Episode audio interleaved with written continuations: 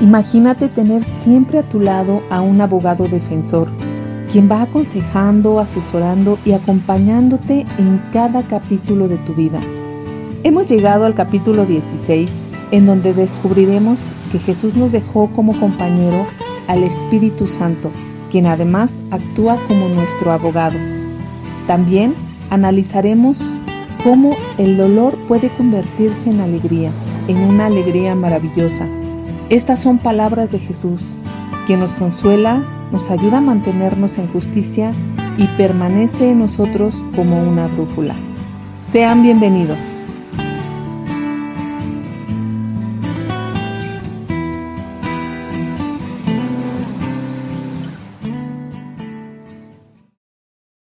Buenos días amigos, amigas. Estamos aquí de regreso ya en el capítulo 16 de Juan y estamos platicando eh, desde Canadá a Ale y yo, Eren, y en México tenemos a Karen y estábamos riéndonos un poquito antes de empezar la grabación porque pasó un señor vendiendo fierros viejos cerquita de la casa de Karen y la verdad que muy divertido para nosotros que estamos aquí en Canadá escuchar todos los vendedores ambulantes. Y a veces pues pasa que los tamalitos, los pambacitos, no sé qué más venden por allá, Karen. Así es, Eren. Aquí es muy común que pase el de los tamales en la mañana, muy ricos. Rico. Ay, qué rico. verdes de un mole. tamalito. El, no sé. Ajá, el de la leche. te El de la leche todavía, Oh. sí, riquísima. de- Sí, sí, sí. Y bueno, Quesitos, el de Mm. los fierros viejos, el de los biscuits. Bueno, hay un Ay. montón de... Y el de los bisques. Ese es el que más se nos antoja. Una orden, por favor. Los elotes también pasan, elotes, sí. patitas. Esquites. Ay, qué rico, qué rico, qué delicia. Pues con esa, con esa imagen nos quedamos y empezamos con nuestro capítulo 16. Ah, pues ya estamos muy avanzaditos en el libro de Juan, eh, ya vamos en el capítulo 16 y, y qué bueno que nos sigan escuchando y esperamos que pues que continúen acompañándonos, leyendo y pues este podcast nace con la idea de encontrar perlas preciosas en la escritura y pues eso hacemos. eh, entre las tres encontramos perlas diferentes en una misma escritura, en este caso en el capítulo 16 de Juan. Les cuento, este capítulo pues abarca la despedida. Eh, Saben, Jesús ha estado con sus discípulos por casi tres años y llega un momento en el que él sabe que va a haber una separación, una separación física. Ellos han estado con Jesús, lo han visto hacer milagros y bueno, Jesús anuncia que dentro de poco él ah, se va, ¿no? Entonces, em, este capítulo dice, la tristeza se convertirá en alegría. Dice, dentro de poco, en el versículo 16, ya no me verán más, pero tiempo después me verán de nuevo. Algunos de los discípulos se preguntaron unos a otros, ¿a qué se refiere cuando dice dentro de poco no me verán, pero luego me verán? Y voy al Padre. ¿Qué quiere decir con dentro de poco? No lo entendemos. En el 19 dice Jesús le dijo, les dio cuenta de de que se dio cuenta que querían preguntarle sobre eso, así que les dijo, se están pre- preguntando qué quise decir. Dije que dentro de poco no me verán, pero tiempo después volverán a verme. En el 20 les dice, les digo la verdad, ustedes llorarán y se lamentarán por lo que va a sucederme, pero el mundo se alegrará. Entonces ustedes se lamentarán, pero su dolor se convertirá de pronto en una alegría maravillosa. Pues fíjense que esta escritura me, me recuerda mucho a los tiempos que estamos viviendo hoy en día de pandemia, eh, en la que hemos pues perdido, ¿no? A mucha gente querida, amigos, familiares, conocidos, eh, algunos de nosotros, y en un tiempo muy, muy difícil. Y bueno, esta etapa de la escritura habla acerca de la despedida. Dice, muchos de sus discípulos, obvio como ya lo comenté, pues ya tenían tres años conviviendo, caminando, aprendiendo, platicando, viendo a Jesús orar, hacer milagros, etcétera. Y las despedidas son difíciles, ¿no? Pero pienso que son muy importantes. En la despedida es cuando pues se dan muchas instrucciones, ¿no? Acerca de pues de nuestra muerte o de la partida, ¿no? Y bueno, aquí en esta porción que acabo de leer, Jesús demuestra empatía, ¿no? Para con sus discípulos, indica que ellos van a experimentar dolor, pero que ese dolor se convertirá, se convertirá en alegría. Y también les habla que viene el Consolador y el Espíritu Santo. Saben, eh, cuando nosotros en mi familia, eh, con mi mamá, eh, nos enteramos que ella tenía cáncer y ya había avanzado, supe inmediatamente que había poca esperanza. Y cuando le dieron la noticia a mi mamá, pues ella bajó su cabeza, estaba sentada en la cama del hospital y yo le dije, mami, vamos a luchar, no te preocupes, todo va a salir bien. Las palabras mías eran de esperanza meramente humanas, ¿no? Yo deseaba traer una consolación a ella, que no sufriera, que no tuviera dolor, que no sintiera angustia. Sin embargo, aquí Jesús le trae a sus discípulos palabras de verdad que dan vidas y promesas verdaderas, ¿no? Saben, durante el tiempo de la despedida con, mi mami, orábamos juntas, nos agarrábamos de la mano, orábamos en las noches, la poníamos a dormir, etcétera y, y teníamos tiempo de conversaciones eh, que eran significantes, ¿no? Claro, había, había conversaciones de que, bueno, el papel del banco está aquí o allá, ¿no? Instrucciones. Jesús dice en el versículo 20, dice, les digo la verdad, ustedes llorarán y se lamentarán por lo que va a sucederme, pero el mundo se alegrará. Y repito, dice, ustedes se lamentarán, pero su dolor se convertirá de pronto en una alegría maravillosa. Yo creo que aquí el mensaje que Jesús nos está dando es, a pesar de los tiempos de dolor, y lo puedo, lo puedo testificar yo mismo, ese dolor, eh, pues eh, con la pérdida o la despedida, dice Jesús que viene una alegría maravillosa. Y sabemos que más adelante, y lo vamos a leer, y ojalá nos acompañen, todos los eventos que van a suceder y de qué alegría estaba hablando Jesús. Pero por ahora lo que les puedo comentar es que en Jesús hay unas promesas maravillosas que sí nos traen alegría y nos traen paz. En el 33 dice, les he dicho todo lo anterior para, para que en mí tengan paz. Así que en el mundo tendrán muchas pruebas y tristezas, pero anímense porque yo he vencido al mundo. Y finalmente mi reflexión es esta. Cuando nos entregamos a una vida cristiana, es un regalo y el regalo más preciado que, que Jesús nos ha dado a nosotros. Saben, Él venció al mundo y sabemos más adelante que Él vencerá la muerte. Entonces, estas despedidas de las que yo les comparto hoy, como el, por ejemplo, la despedida de mi mami, eh, me causó mucho dolor, pero sin embargo, eh, la paz de Jesús nunca me dejó y sigo y sigo obviamente procesando este tipo de despedida. Y yo en esta mañana yo les quiero decir a ustedes cuáles son las despedidas en las que ustedes han tenido que pasar, eh, ya sea despedida de algún trabajo, de despedida, no sé, de un familiar, de un ser querido, de un amigo, ¿no? esas despedidas que, que duelen. Pues incluso en esos momentos más difíciles de despedidas, este, hay, hay paz y hay una esperanza, ¿no? Fíjense lo que dice Jesús en Isaías, perdón, la Biblia en Isaías 9:6 acerca de, de Jesús. Porque un niño nos ha nacido, un hijo ha sido dado, y la soberanía reposará sobre sus hombros, y se llamará su nombre admirable consejero, Dios poderoso, Padre eterno, príncipe de paz. Y aquí es donde viene la paz, amigos, amigas, que les quiero, les quiero compartir en esta mañana, que a pesar de que estén pasando por estos momentos difíciles, Jesús siempre nos va a traer paz. Y eso era lo que, lo que yo les quería comentar en esta mañana. Muchas gracias, Seren. Me hiciste pensar mucho. No, no, eh, no tengo ninguna despedida así dolorosa que tenga ahorita en mi mente, porque, pero cuando te estuviste despidiendo de tu mamá, me hiciste pensar en dos cosas. Una, que ella te estaba dando instrucciones acerca de hoy los papeles de blanco, y eso me llevó a pensar como aquí Jesús, ¿no? Les dice, les da instrucciones, ¿no? y que, pero una de las más, y una de las cosas que, en que más énfasis eh, pude rescatar de todo esto es que les dijo, su dolor se convertirá en alegría, ¿no? O sea, aparte de las instrucciones, este, es esa. Otra de las cosas que, que dijiste acerca de tu mamá, cuando tú le estabas dando un ánimo, como tú dices, del mundo, yo me transporté a tu mamá y yo dije, bueno, en ese momento yo qué haría, ¿no? O sea, cuando llegue mi momento, ¿qué les voy a decir a mis hijos? No, no de que yo me despida, sino la que se va soy yo, ¿no? Y yo creo que si alguien, si mis hijos me dijera, y de hecho me imaginé esa situación con, con mi hijo mayor, que él me, él me, hubiera dicho, no, mamá, este, vas a estar bien, vamos a pelear y todo esto, yo creo que en mi caso yo hubiera dicho, ¿sabes qué, hijo? Estoy bien. O sea, no hay necesidad de pelear, lo único que no quiero es pasar dolor. El dolor, exacto. Póngame mi morfina, por favor. exacto. mi morfina y, este, y denme la oportunidad de, de, que, que mi familia esté conmigo, es todo lo que quiero, ¿no? Claro Claro. Cuando te dan una, porque pues en un momento todos nos vamos a morir, pero este, Obvio, sí. pero cómo, cómo vamos a morir, pues yo creo que en mi caso sería sin dolor y con, con, la, con las personas que amo, ¿no? A mi alrededor. Muchas gracias, Serena. Totalmente. por tu comentario. Sí, pues también coincido con esa dicha que podemos tener en Jesús. Y como dice, eh, Él dejó todo listo. Dice que nos dejó un regalo que es el abogado defensor, Ujú, también conocido como el consolador o el alentador o el consejero.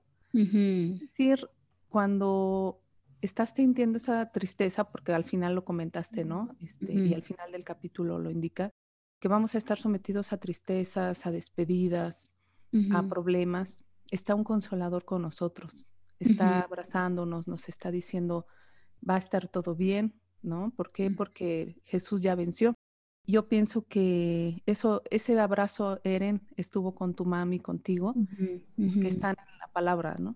Están con, la Sí. palabra de Dios y pues es, es increíble que, que tengamos ese regalo que Jesús nos dejó listo. Definitivamente. Es muy alentador. Muy alentador. Y justamente fíjense que yo preparé algo sobre, sobre este abogado.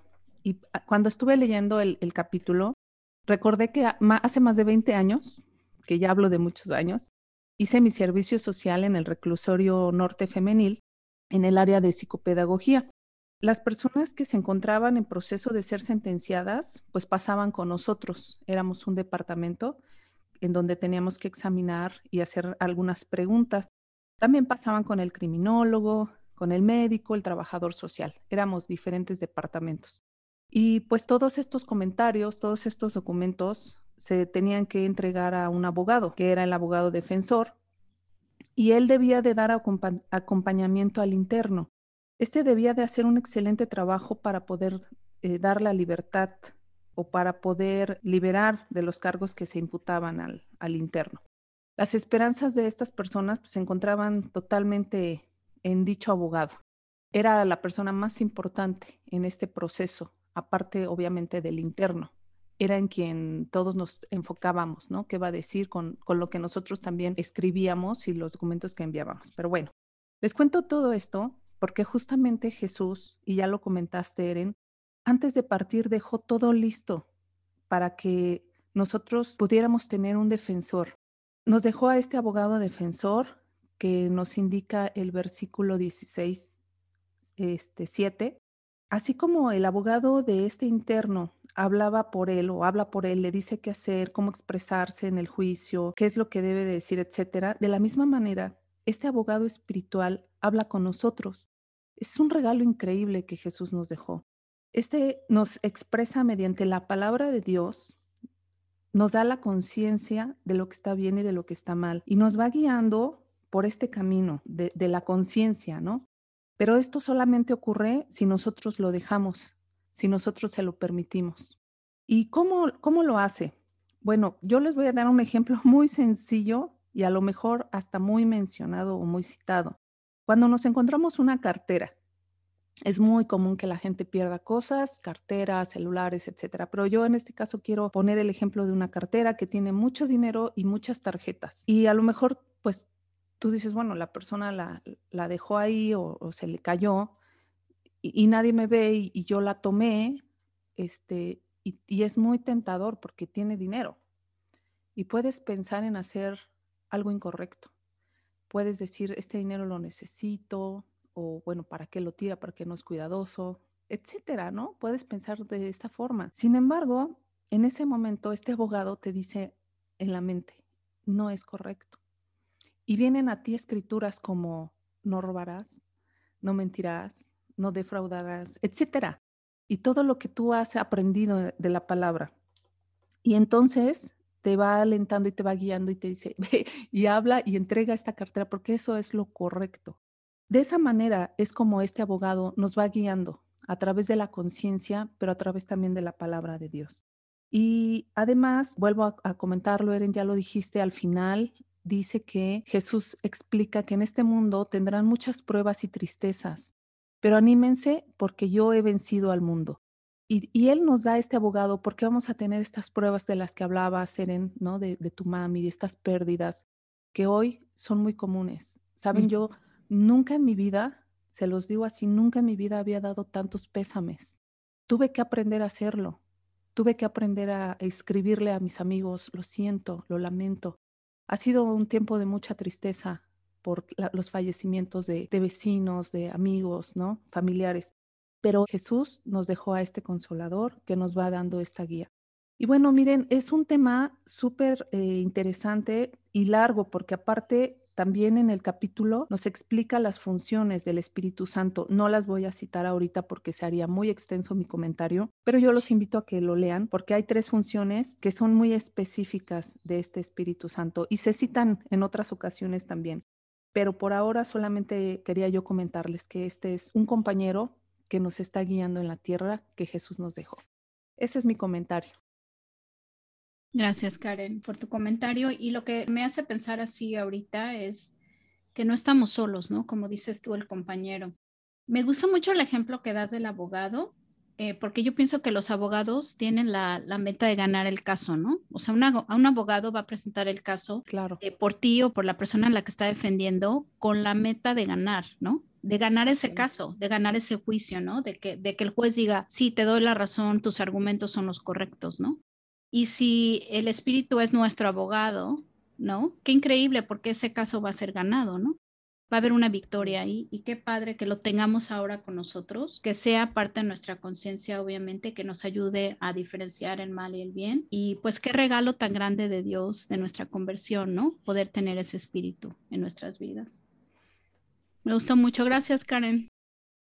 Sí, Karen, muchas gracias. Y sobre todo, como tú, en el ejemplo que pusiste, lo bien que se siente cuando haces lo correcto, ¿no? O sea, cuando no haces lo correcto, ahí está el espíritu, ¿no? Que te, que, que te toca, ¿no? Que te está tocando la puertita como, hey, eso no está bien. Pero cuando lo haces, la satisfacción que te deja, ¿no? Y por otro lado, me alegra mucho que no hayas hablado acerca del Espíritu Santo porque es, ese es mi tema.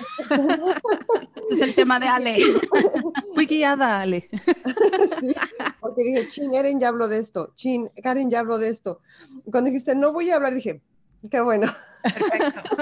Muy bien. Mira, sí, eh, por Sí, es, es, un capítulo muy como muy conciso, ¿no? Que habla acerca de, este, de la despedida y de lo que Jesús nos deja, ¿no? Y pues en este caso yo quiero enfocarme mucho en el ministerio del Espíritu Santo, porque Jesús les explica a sus discípulos lo que les va a pasar cuando Él se vaya, pero Él quiere expresarlo para que no se escandalicen.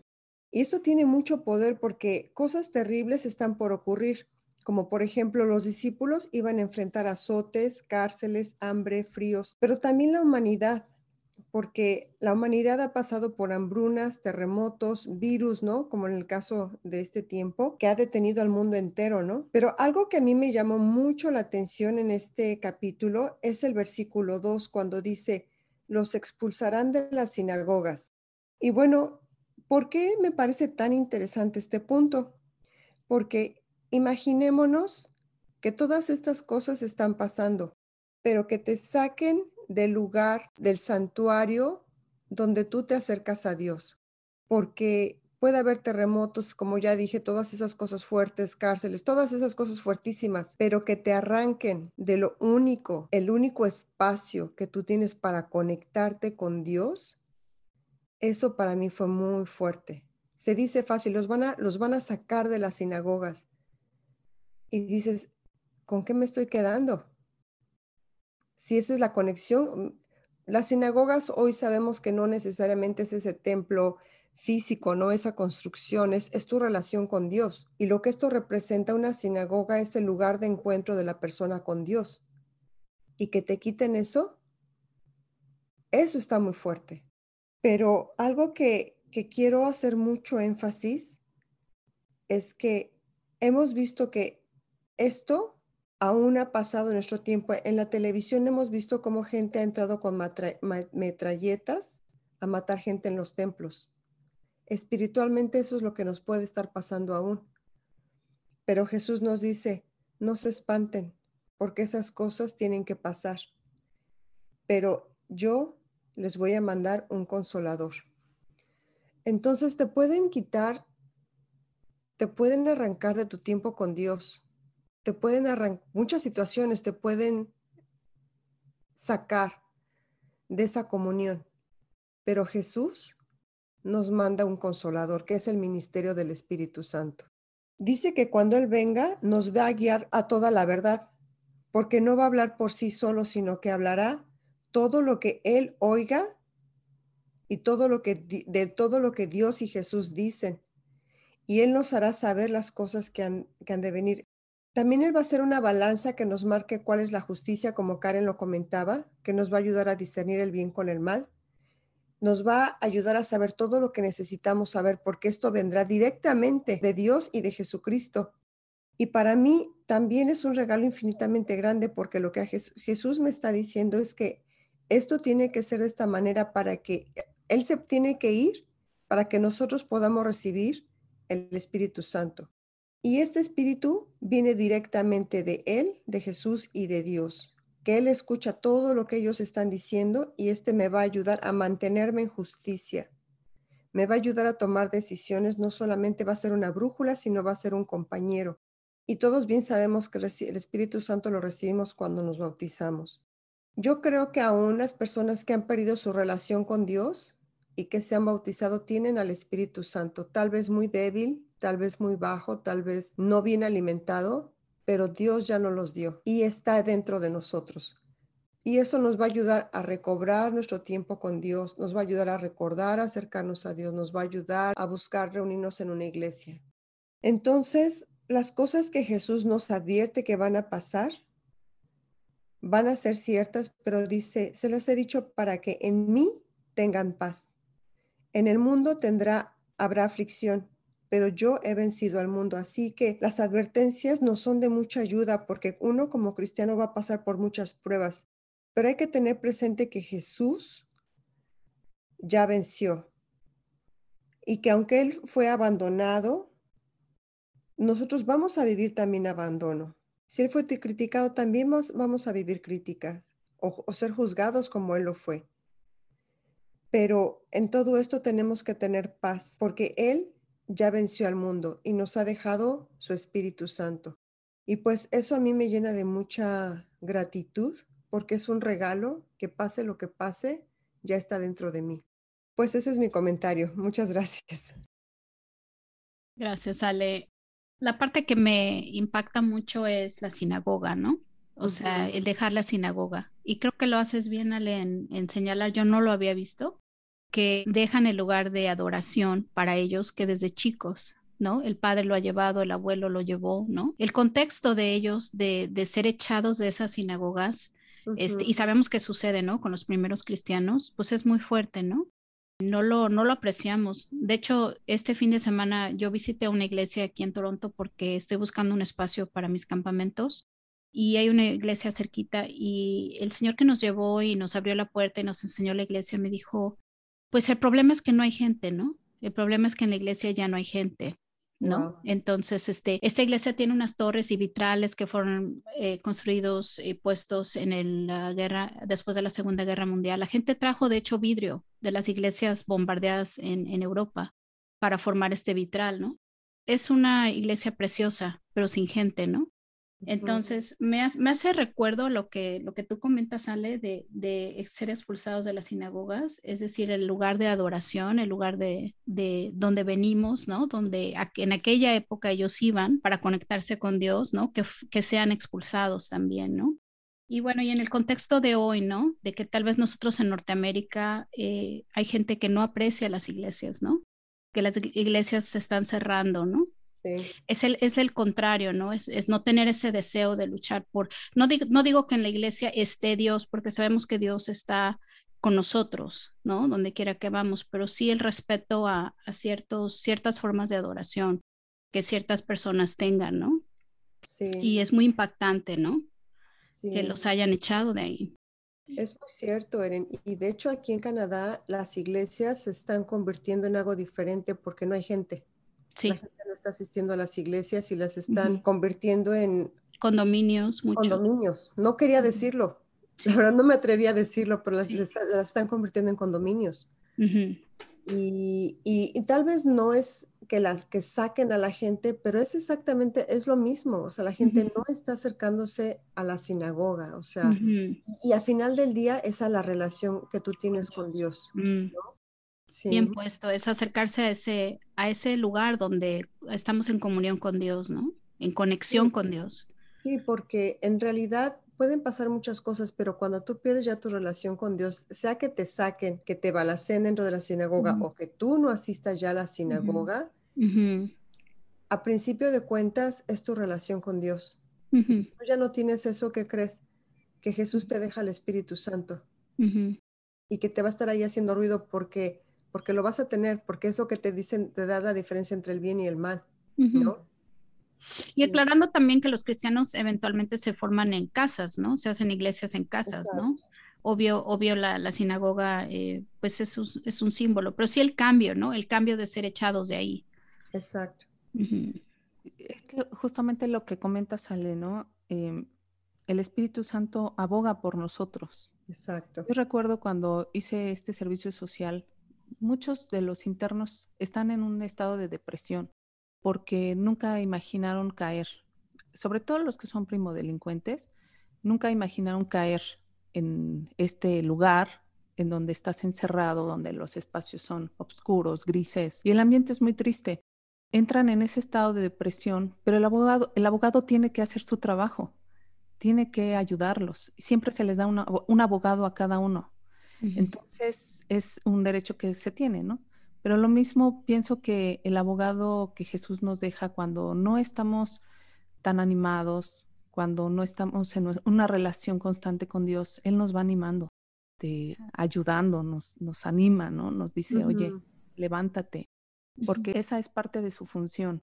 Y además, entre otras, comentabas tú el, el de poder discernir entre el bien y el mal, el de ayudarnos a mantenernos en justicia. Comentabas que es una brújula, un compañero, que nos eh, permite entender que va a haber un juicio. Y bueno, hay, hay muchas funciones, ¿no? De, de quien nos acompaña, pero qué maravilla que Jesús nos haya dejado este compañero, porque no va a ser fácil y no es fácil. No es fácil. Y creo que no lo hablamos suficiente, o sea, siento que nos falta hablar un poquito más del Espíritu Santo, eh, estudiar un poquito más acerca del Espíritu Santo, porque tiene una función, pues yo creo que primordial en la vida de nosotros, ¿no? En nuestro día con día, ¿no? En, nuestro, en nuestros actos decisivos, de tomar decisiones, etcétera. El Espíritu eh, es una guía, como dices, una brújula, ¿no? Pues qué función tan grande la de una brújula cuando no sabes dónde estás. Sí. ¿No? O sea, si, si, no sabes dónde estás, si no tienes una brújula, ¿dónde sabes que está el norte, el sur, no? O sea, ¿para dónde vas, no? Sí. Es una ayuda tan grande la que Jesús nos dejó que no la alcanza, con no, alcanza, no alcanzamos, perdón, a ver la magnitud de, su, de su poder, ¿no? Y a veces yo siempre trato, bueno, no, a veces no, siempre trato de, de empezar mis oraciones como Espíritu Santo, ayúdame a orar porque no orar como es debido, ¿no? Él nos ayuda a clamar a Dios, ¿no? Con gemidos y lamentos que, no, que, que solo Dios puede entender, ¿no? Amén, sí. Y creo que también este, aprender a escucharlo, porque nosotros nos comunicamos, pero también Él nos habla, nos habla a través de los pensamientos, a través de la palabra. Y yo no sé ustedes si se han sentido guiadas por el Espíritu Santo cuando te dice, ve con esa persona y predícale, ¿no? O ve y habla con él, o, o, haz esto, o habla de esto, y tú dices, ay, ¿no? O sea, ¿por qué se me vino este pensamiento? Y bueno, hay que aprender a desarrollar, es cierto, Eren, eh, hay muchas cosas que se pueden estudiar de este tema, y a mí me gustaría que nuestros amigos y nuestras amigas nos dijeran si quieren que hablemos más de este punto y poderlo desarrollar a lo mejor en una sola sesión porque, wow, es muy interesante y podemos sacarle mucho jugo. Sí. Así es, amigos, amigas, con esto, estos comentarios los dejamos por este día. Eh, ojalá les haya servido. Y bueno, escúchenos en el siguiente, ya vamos en el uh, capítulo 17 de Juan, en nuestro siguiente episodio. Y conéctense con nosotros en redes sociales Perlas de Fe Podcast o por correo electrónico perlasdefe.gmail.com.